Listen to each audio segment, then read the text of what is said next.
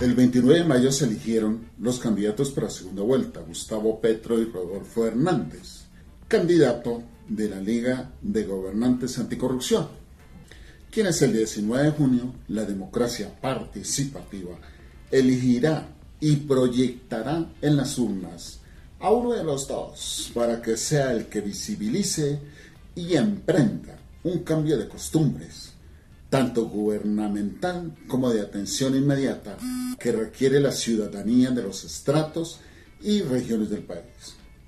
El candidato con mayor votación tiene que asegurar y demostrar en las próximas seis meses, o al menos la proyección de las actividades, propender por una mudanza e implementación social, política, económica, de cultura y de razas, para que la nación ingrese a una nueva etapa de reconciliación, seguridad, confianza en las instituciones y poder de unión. Debe promover el desmembramiento de aquellas viejas estructuras y opiniones antagónicas enquistadas desde hace 200 años de gobiernos postrados, arrodillados, benévolos y sumisos ante el sistema que dirige al país. Financiero, grandes capitales, banca multilateral e inversiones directas de capital. Mientras que con la población asumen transformaciones no de líderes, sino de agresores debido a la arrogancia, el sadismo y la crueldad. Al arremeter con fusil en mano contra la democracia inerme que los eligió al exigir sus derechos. La ciudadanía no entiende. El ciudadano no comprende por qué y de dónde sacó más de 5 millones de votos el ingeniero Rodolfo. Porque no fue por su oratoria ni por las ideas que identifican a un candidato para sacar al país de la hecatombe en que la tiene postrada la ultraderecha. Por su egocentrismo e incomprensión los argumentos que la ciudadanía deseaba conocer brillaron por su ausencia. Lo que demuestra el número de sufragantes del ingeniero es muy claro. Elegir al menos uribista entre Fico y Fajardo con un sistema anticorrupción. Y se vislumbró la misma noche y al día siguiente el apoyo del Centro Democrático.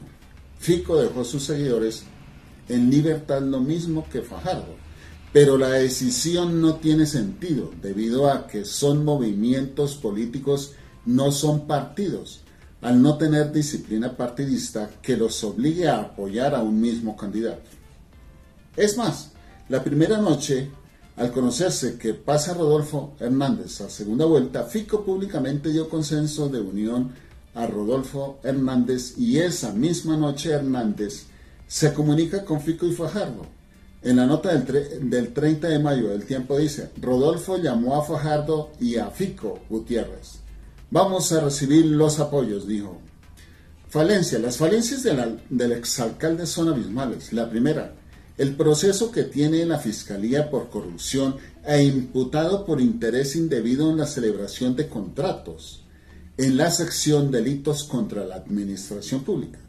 Por el caso Vitalogic, empresa de basuras de Bucaramanga.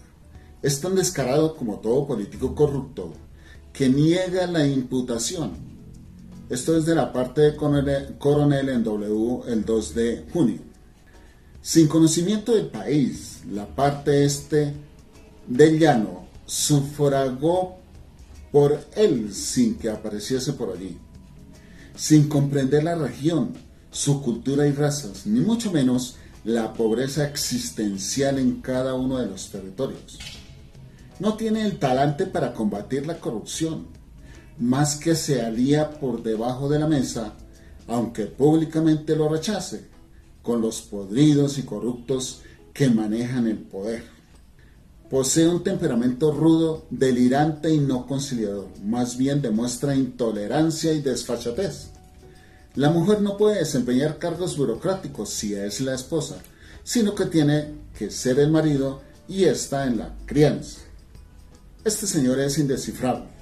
En conclusión, estimados amigos, el fortalecimiento de los medios a Rodolfo es claro cuando dicen que es el irreverente empresario que sorprendió a Colombia, pero explican el el por qué, a la vez que mantienen encuestas a favor del ingeniero, para dividir la población con el amaño de quienes las exigen.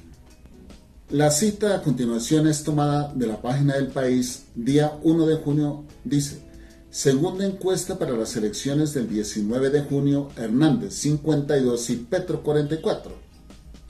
Pero otras encuestas vuelven a subir a Petro por delante del rimbombante ingeniero. El Centro Nacional de Consultoría para semana, el 5 de junio de 2022, dice, Gustavo Petro ganaría en la segunda vuelta presidencial en Colombia con el 44.9 de los votantes frente a un 41 del populista Rodolfo Hernández. Estimados amigos, las encuestas no eligen mandatarios. Es algo etéreo. El pueblo como eje de la democracia es quien decide. Pero el veneno de las encuestas se basa en dirigir al ciudadano hacia quien no lo representa. Lo que importa es, en estos casos, hacer contrapeso. Los encuestadores saben que el ciudadano colombiano carece de educación política y legislativa. Esto pudo suceder con la exorbitante votación de Rodolfo Hernández sin que nadie lo conociera. Pero hay otra conjetura al, pertenecer Fico y Fajardo a la extrema derecha uribista, el pueblo no quiso más el modelo de guerra y desprestigio del país. Por lo tanto, los seguidores votaron por el exalcalde, a la fija por el menos peor. Fico y Fajardo no obtuvieron respaldo del pueblo colombiano. Llegó de algunos antioqueños y embajadas. Esa es la razón. ¿De qué otra manera obtuvo Rodolfo tanta votación a su favor? si en sus alocuciones radiales y televisivas lo único que sabe hacer increpar a los demás candidatos y hablar de corrupción, pero carece de carácter hasta para enfrentar su propio proceso, que hasta el Sindicato de Trabajadores de la Fiscalía em, le envió un duro comunicado a Hernández por el trato indigno al fiscal del caso. Si nos dirigimos al llano, donde obtuvo mayoría de votos, allí manda el uribismo, ¿Qué pasó si Uribe no tenía dentro de su plan C al ingeniero sino a Fico? Y, y si no gana con el ingeniero, ¿qué hará el gran colombiano? Se los dejo a su interpretación, estimados amigos y amigas. Les hablo como siempre Luis Alejandro de su canal Luis Periodismo. En redes, Twitter, arroba Luis Alejandro D. Instagram, Facebook, YouTube como Luis Periodismo. Los espero en un próximo video de opinión. Muchas gracias.